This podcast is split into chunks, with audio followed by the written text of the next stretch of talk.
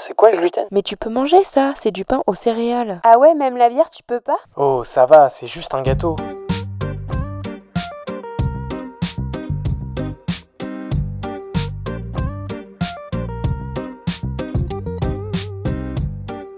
Bienvenue dans le Gloomy Club. Le Gloomy Club est un podcast et bien plus encore dédié au sans gluten, pour les intolérants et hypersensibles au gluten, mais également pour toutes les personnes curieuses qui souhaitent en savoir plus sur cette alimentation. Dans ce club, tu trouveras des échanges, des partages d'expériences et des patients qui ont entrepris sur le marché du sans gluten. J'espère te faire découvrir des marques, des personnes, des parcours qui te permettront de te sentir moins seul ou d'en apprendre plus sur ce domaine.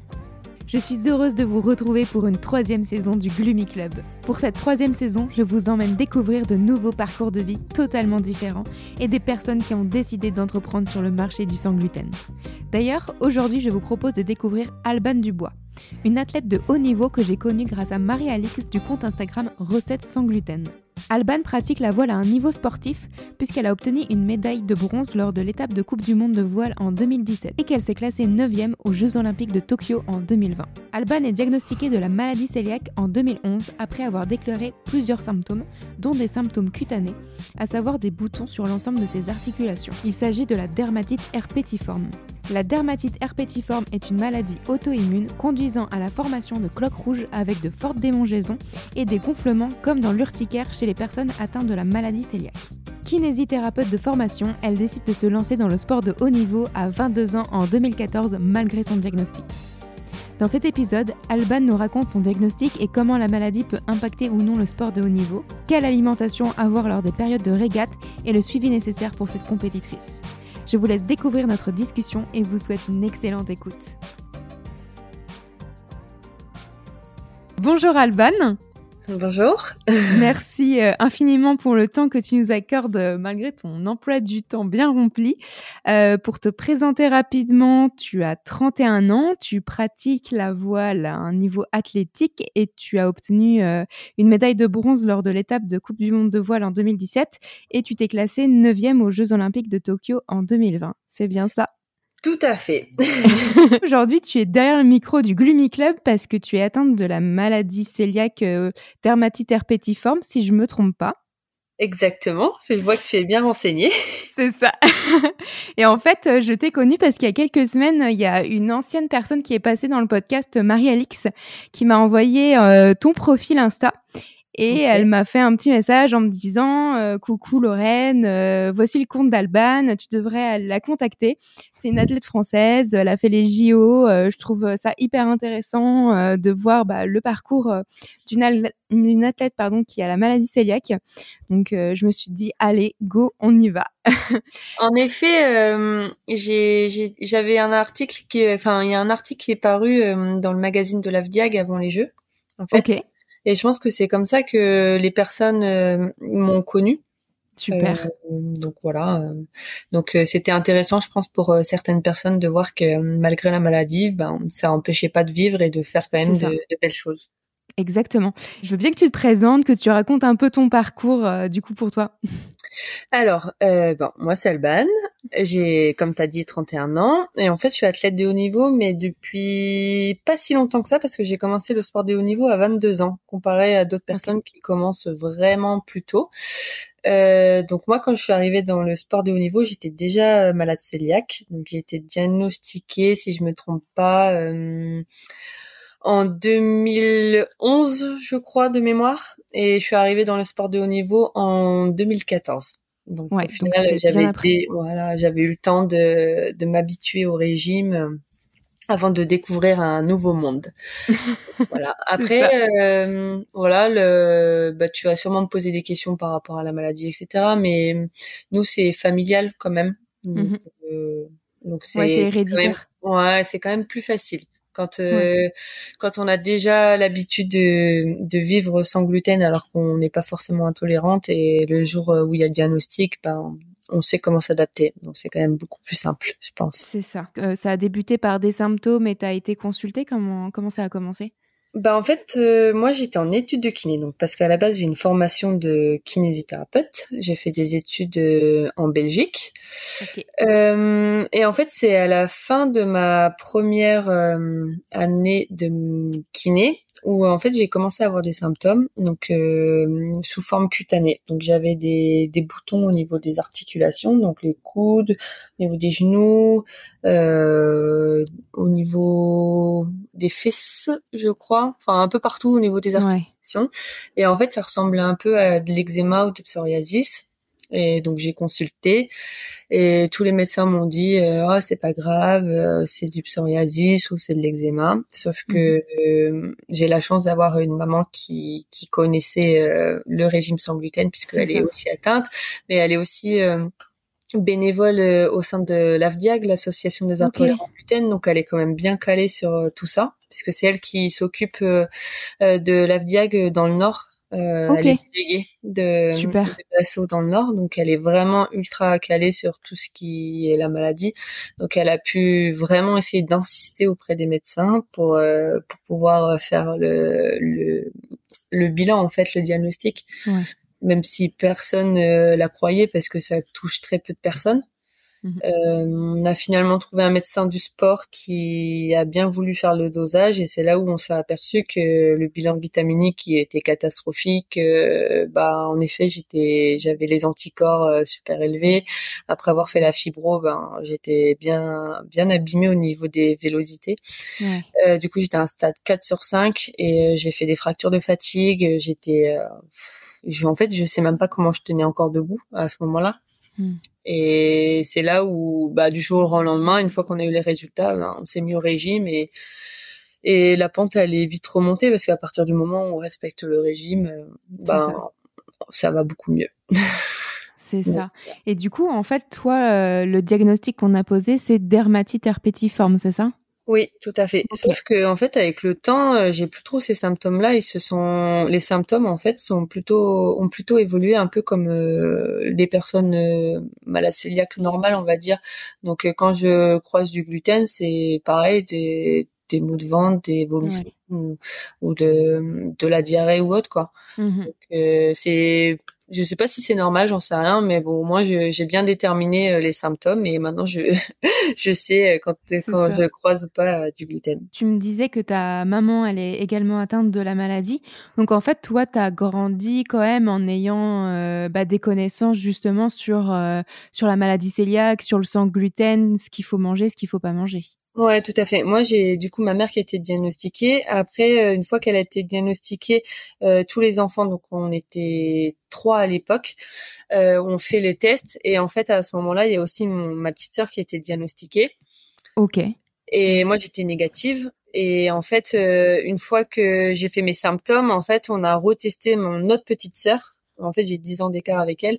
Mon Ouais. autre petite sœur qui, elle, elle avait toujours des maux de ventre. Et quand elle était petite, elle le mangeait. Elle voulait tout le temps manger comme, mon- comme euh, mon autre sœur. Donc, euh, ma mère se posait des questions. Et en fait, quand j'étais diagnostiquée, peu de temps après, mon autre sœur était aussi diagnostiquée. Donc, au final, on est D'accord. 4, 4 sur 6 euh, dans la famille. En effet, ouais. Donc, donc c'est quand même plus simple pour, euh, pour manger, pour éviter les contaminations croisées, etc. C'est quand même beaucoup plus simple pour la qualité de vie. Oui, tout à fait. Bon, après, moi, je vis pas euh, chez mes parents. hein. Donc, Ouais, au départ, c'est sûr. Quand on est plus jeune, c'est quand même plus simple. Et après, quand on prend son indépendance, on se rend compte que c'est pas si simple, justement, de tout réadapter chez soi. Ben après, euh, quand il y a que nous à gérer, donc ça va. euh, ce qui est le plus compliqué, c'est quand euh, il y a d'autres personnes qui sont pas au régime, qu'il faut gérer et qui font pas forcément gaffe. Ça, c'est ce qui est plus difficile pour moi, je pense. Ouais. Et justement, donc toi, quand tu as eu ton diagnostic, est-ce que euh, est-ce qu'il y a eu un impact justement sur ta vie sociale euh, ou euh, au travail, enfin pendant tes études ou pas du tout? Ben pas tant que ça, parce qu'en fait, moi à l'école, il y avait pas de, de self, donc dans tous les cas, bah, il fallait ramener son repas du midi, donc euh, donc ça, Ouais. ça changeait pas. Je vivais seule, j'étais pas en coloc, donc au final, euh, c'était juste réadapté. Puis comme j'avais la chance entre guillemets de connaître le régime par euh, ma mère et ma sœur, Mmh. Euh, bah voilà, en fait, je me souviens, ma mère, elle est venue à Bruxelles pour m'annoncer les résultats. Elle est arrivée chez moi, elle a vidé tous les placards, elle m'a tout, tout changé et, et voilà, c'est parti de là. Mais au final, non, la vie sociale, ça va. Après, c'est sûr que quand on vit, enfin moi j'ai vécu euh, du coup avec euh, ma sœur et ma mère qui étaient intolérantes. Donc quand on part au resto, bah on voit un peu les questions qu'elles posent. Euh, il faut faire gaffe à ça, ça, ça. Et quand on est diagnostiqué, c'est sûr que là on se sent beaucoup plus concerné. Et donc on n'a pas forcément les réflexes à chaque fois. C'est ça. Mais euh, voilà, moi, en tout cas, avec les amis, elles ont bien compris euh, que de toute façon, j'avais pas le choix. Et, et puis, elles venaient à la maison, donc c'est plutôt moi qui faisais à manger. Donc euh, ça, c'était cool aussi. Mhm. Et voilà, non, ça va. J'ai franchement, j'ai eu la chance et de pas trop souffrir à ce niveau-là, et ça a pas beaucoup modifié euh, ma vie sociale. Oh bah c'est chouette ça en tout cas. Après c'est sûr que ça demande plus d'organisation sur certaines choses et anticiper. Ouais, c'est sûr. Mais voilà. Et, euh, et, donc, toi, tu as commencé donc, la voile, tu avais déjà ton diagnostic. Est-ce que, justement, au départ, tu as eu des appréhensions sur euh, euh, la partie sportive, puisque, comme tu disais, tu pouvais avoir des, des fractures. Comment tu l'as, hum, comment as pris les choses en main, du coup? Bah, en fait, déjà, les fractures de fatigue, à partir du moment où j'en ai fait deux, donc à huit mois d'intervalle, mais à mmh. partir du moment où j'ai suivi le régime, euh, franchement, j'ai pas eu d'autres problèmes. Moi, mon appréhension, c'était déjà un euh, de découvrir. Je me souviens de la première régate euh, quand je suis partie, c'était à Palma. Je, je, découvrais le milieu de la régate parce que je connaissais pas du tout, parce que je venais d'arriver de haut niveau, j'avais jamais fait de compétition avant, et aussi il fallait que je gère le régime. Donc euh, en fait déjà on fait de la voile, c'est un sport matériel, donc on a déjà trop de valises, mais alors quand tu es intolérante au gluten et trop prévoyante, du coup tu pars euh, avec euh, quatre valises. Mais bon au moins si ça me permettait de me de rassurer et de sentir bien et pouvoir être performante, ben je me dis bah il faut le faire. Après quand on part dans certains pays, on sait pas trop ce qu'on va trouver, donc je préfère toujours partir avec les bases Mmh euh, genre des céréales, du pain, euh, quelques gâteaux au cas où. Euh, au moins, je sais que quand on arrive tard ou tôt le matin, que c'est un peu à la bonne franquette et que ça peut être compliqué pour moi. Au moins, je, je sais que j'ai de quoi manger sur le pouce. dans le et puis après, ça se trouve, enfin le circuit reste plus ou moins le même. Donc, c'est-à-dire qu'on revient aux mêmes endroits d'une année à l'autre. Donc, on commence à connaître euh, les lieux, on sait là où on peut trouver des produits sans gluten. Euh, c'est le petit challenge. Donc, après, j'ai eu la chance quand j'ai commencé, c'est que j'avais un partenariat avec une une marque de produits sans gluten. Ah, chouette. ça, ça m'aidait quand même pas mal où je faisais mon sac avec ces produits et je savais que je pouvais être tranquille. C'est ça. Voilà. Tu passes combien de temps sur Terre et combien de temps en mer euh, généralement euh? Alors moi c'est c'est pas de la course au large que je fais, c'est la voile légère. Donc ça veut dire qu'on part euh, à la jour, même pas à la journée en fait. Nous les en compétition, les manches elles durent à peu près une demi-heure. Il y en a trois. En gros quand quand il y a le vent, les bonnes conditions, on est quoi trois heures sur l'eau. OK, ouais, donc en fait, tu arrives quand même, c'est pas comme quand tu pars plusieurs jours en mer où là, justement, faut bah, faire très en fait ouais, en fait, là, j'ai arrêté, du coup, ma carrière olympique, après les Jeux. Enfin, pas vraiment après les Jeux. En fait, là, j'ai vraiment officialisé mon arrêt euh, depuis le mois d'octobre et je pars sur un nouveau projet qui est le Tour de France à la voile. Et pendant le Tour de France à la voile, en fait, il va y avoir des épreuves offshore. Donc, ce qu'on appelle offshore, c'est des épreuves où on part 24 euh, heures, 48 heures et on va dans la mer. Et donc là, euh, je justement pendant les entraînements, moi, j'ai essayé des nouveaux produits. J'ai découvert des nouveaux produits que je connaissais pas. J'ai essayé de trouver des choses qui étaient sans gluten et goûter aussi parce que au final, euh, faut prendre de goût euh, à manger pour euh, bah, pour se sentir bien aussi. Parce que si on achète quelque chose qui est sans gluten mais qui est pas bon quand on part 24 heures ben ça joue sur la performance. Donc ça c'est c'est un peu le sujet d'actualité de qu'est-ce qu'on va prendre de sans gluten et qui passe bien en mer.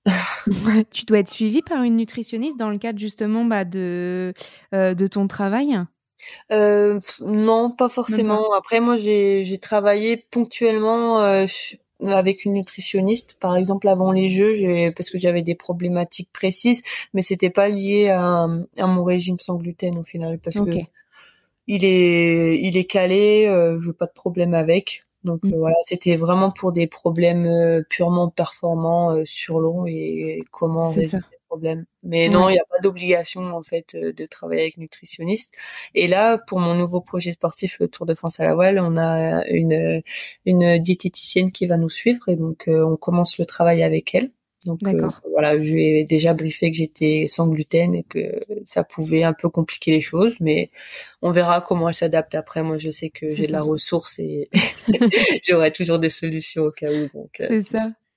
Parce que du coup, justement, tu as des produits euh, sans gluten spécifiques que tu utilises. euh, je dis n'importe quoi, mais par exemple, euh, des barres protéinées et tout. C'est des produits qui existent en sans gluten? Oui, alors euh, il y en a qui sont.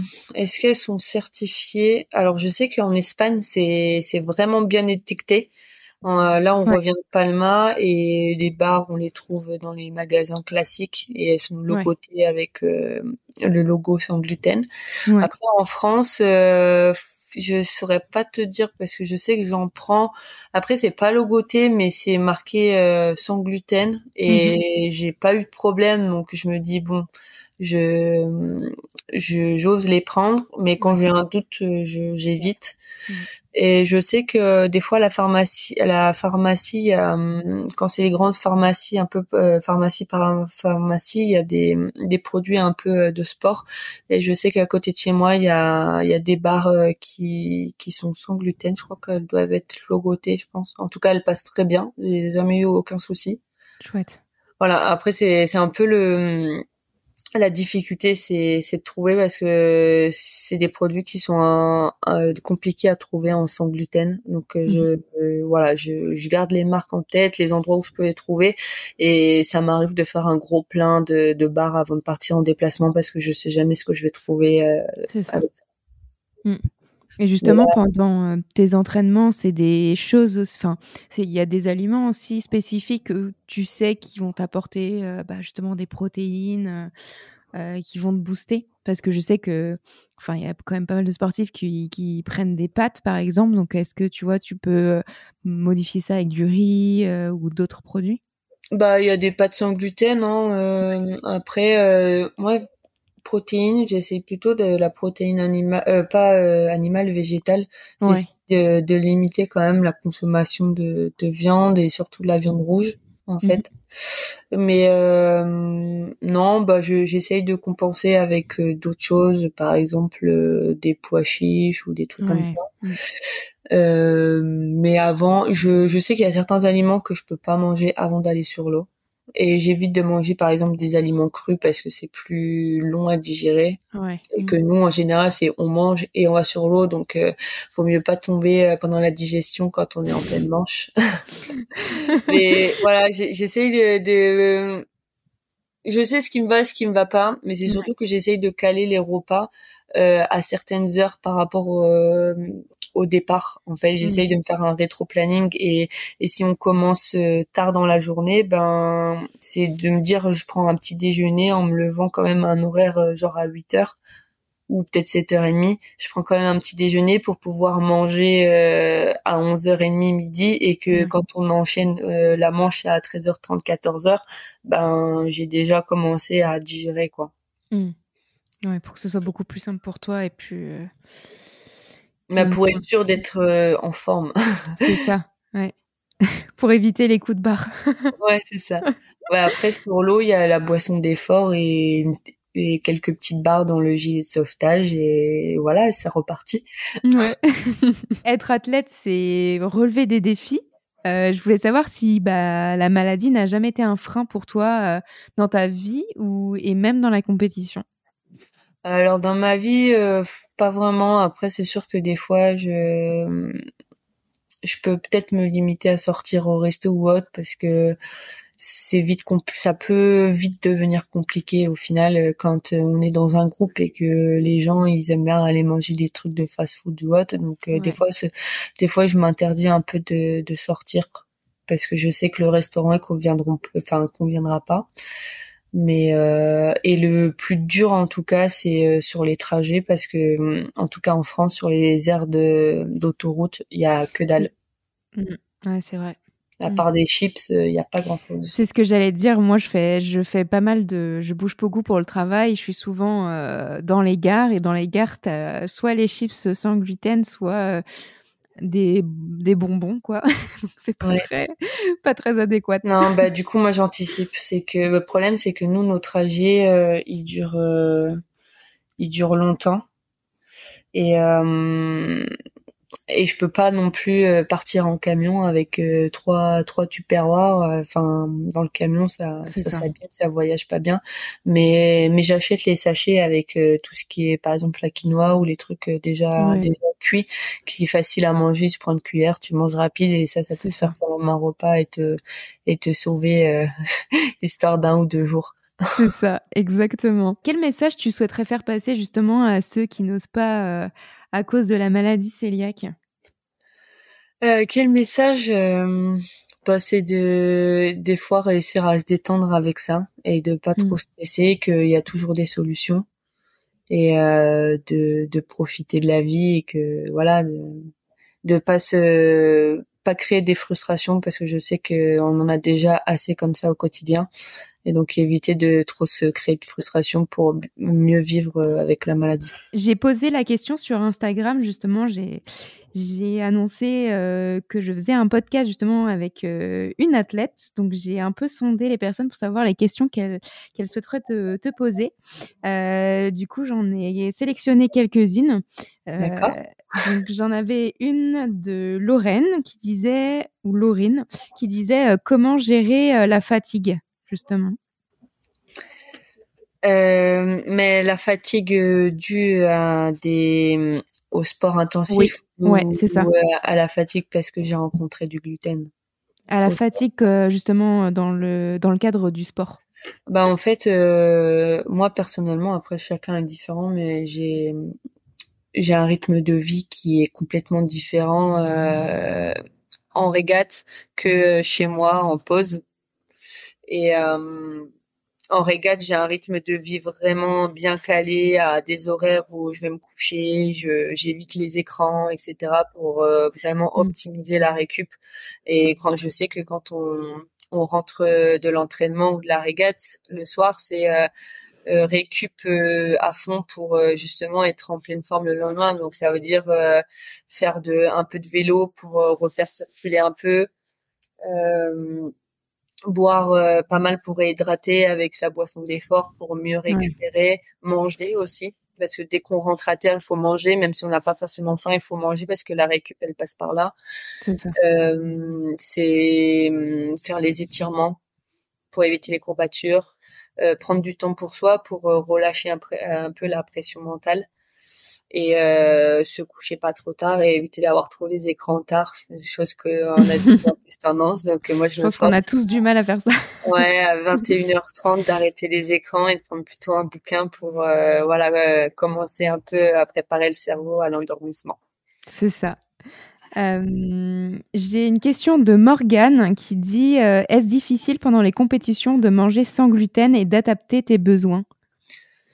Euh, alors oui, non, ça dépend. Si je suis euh, en appartement, maison, euh, là ça va parce que je peux faire la cuisine comme je veux, donc euh, j'arrive à réguler. Après, ce qui est compliqué quand je suis en appartement, c'est de gérer un peu les autres qui qui mangent normalement, donc euh, gérer tout ce qui est contamination. Et par contre, euh, c'est beaucoup plus compliqué à partir du moment où je suis à l'hôtel. Et, Ouais. et que je dois manger tous les jours au resto ou au resto de l'hôtel. Parce que le resto, euh, ben c'est toujours euh, je trouve ça super contraignant parce qu'il faut être là en mode bon qu'est-ce que je peux manger qu'est-ce que je peux pas manger en Mm. général quand c'est toujours le même resto on se retrouve à manger plusieurs fois le même ça. plat Exactement. Euh, et en plus on maîtrise pas totalement ce qui se passe derrière et bah il y a toujours euh, il y a toujours une incertitude quoi Ouais. et hum, en régate moi j'ai déjà fait une régate où on logeait à l'hôtel avec le resto à l'hôtel et c'était enfin c'est sûr c'était full contamination donc euh, Donc, Sauf que ça, à beau faire euh, gaffe, à t- enfin faire attention, etc. Tu maîtrises pas non plus les autres. Mm. Euh, moi, en général, je suis la première chose que je fais, c'est d'aller voir le cuistot quand j'arrive à l'hôtel, dans un endroit où je peux pas cuisiner, et c'est de lui dire, bah voilà, ça, ça, ça. j'ai le droit, ça j'ai pas le droit, il faut faire gaffe à ça et, et puis voilà. Hein, après, euh, je peux pas être non plus derrière le dos de tout le monde. C'est ça, exactement. Donc euh, j'ai vite de, de me trouver dans des situations où je peux pas maîtriser euh, Mm. à 100%. Ok. Je vais choisir deux autres questions. On a Mathilde qui, te, qui demande euh, est-ce que tu aurais envie de manger Qu'est-ce que tu aurais envie de manger juste après l'effort, mais qui t'est interdit? Bien sûr, c'est une bonne question. Parce qu'en fait, ça dépend. Parce que des fois, j'ai envie de manger du sucré, des fois, j'ai envie de manger du salé.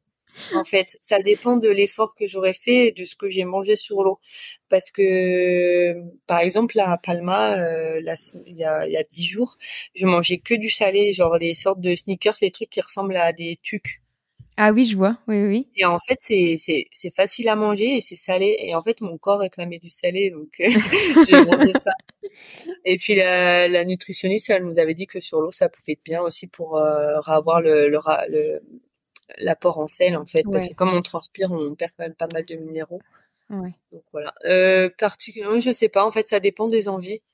Mm. Mais hum, en tout cas, pendant ma période, enfin ma préparation olympique, euh, j'avais la chance c'est que mon mari, il, il venait euh, régulièrement sur les régates et il venait nous attendre euh, à l'arrivée. Et il avait toujours un petit goûter, donc trop chouette, ça, ça fait plaisir. dire tout à fait.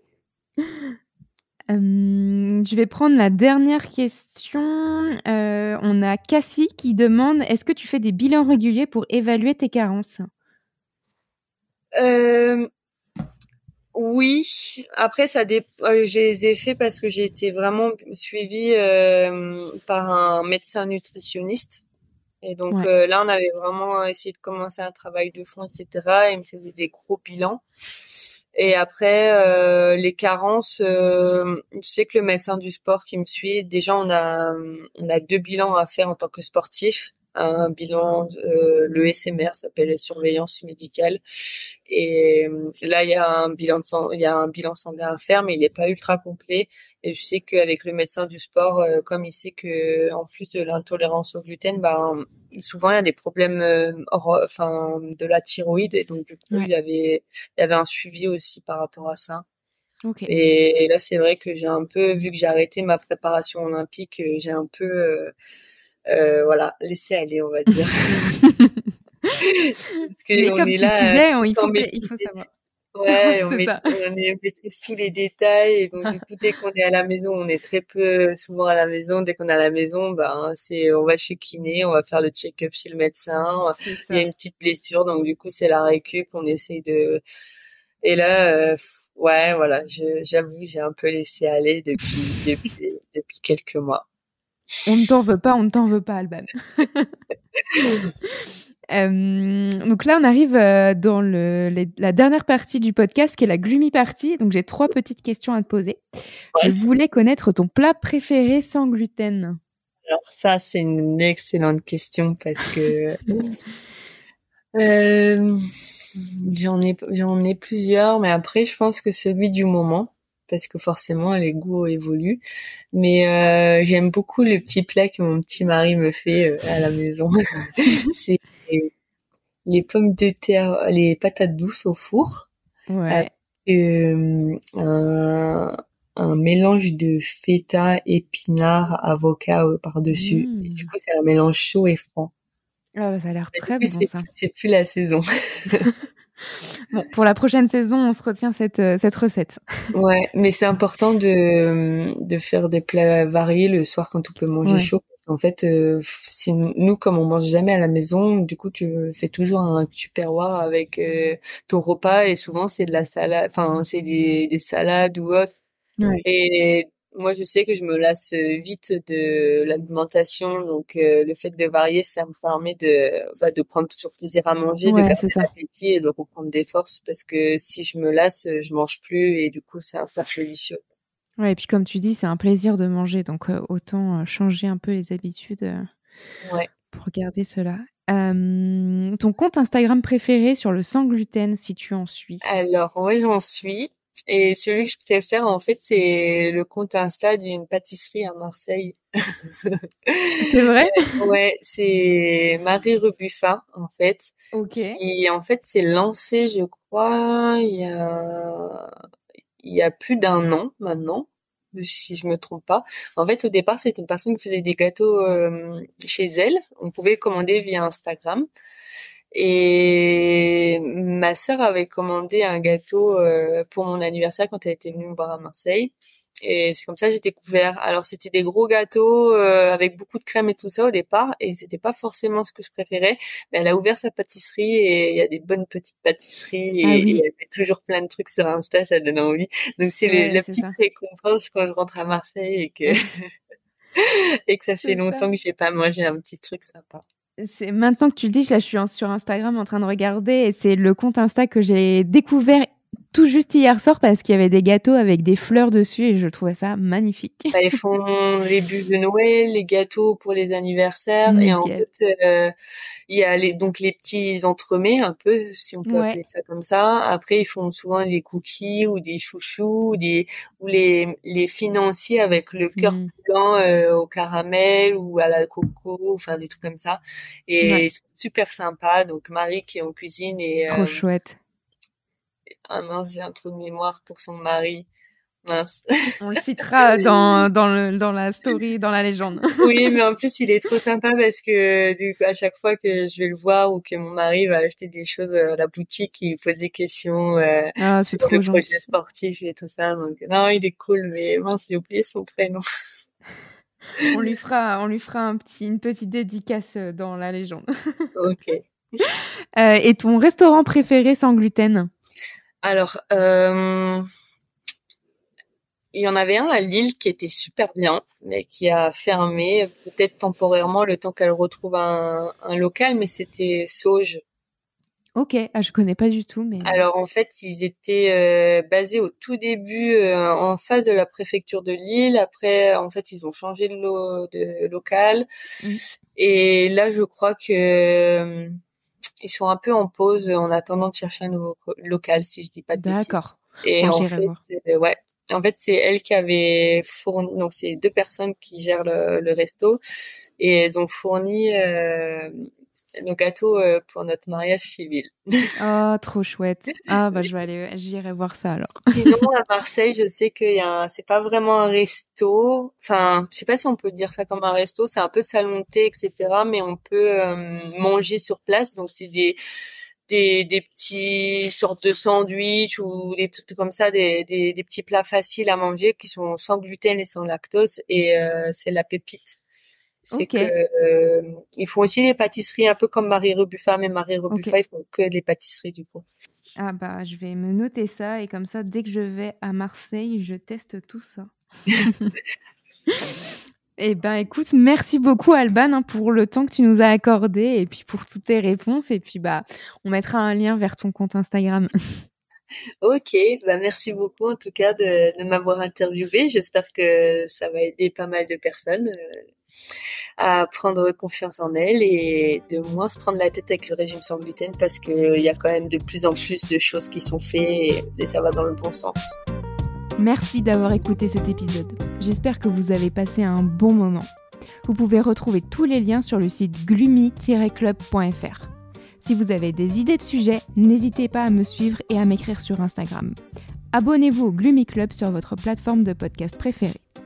Afin de soutenir le podcast, laissez une note et un avis sur Apple Podcast. Cela permet de faire connaître le Gloomy Club. Je vous dis à la semaine prochaine pour un nouvel épisode. Bye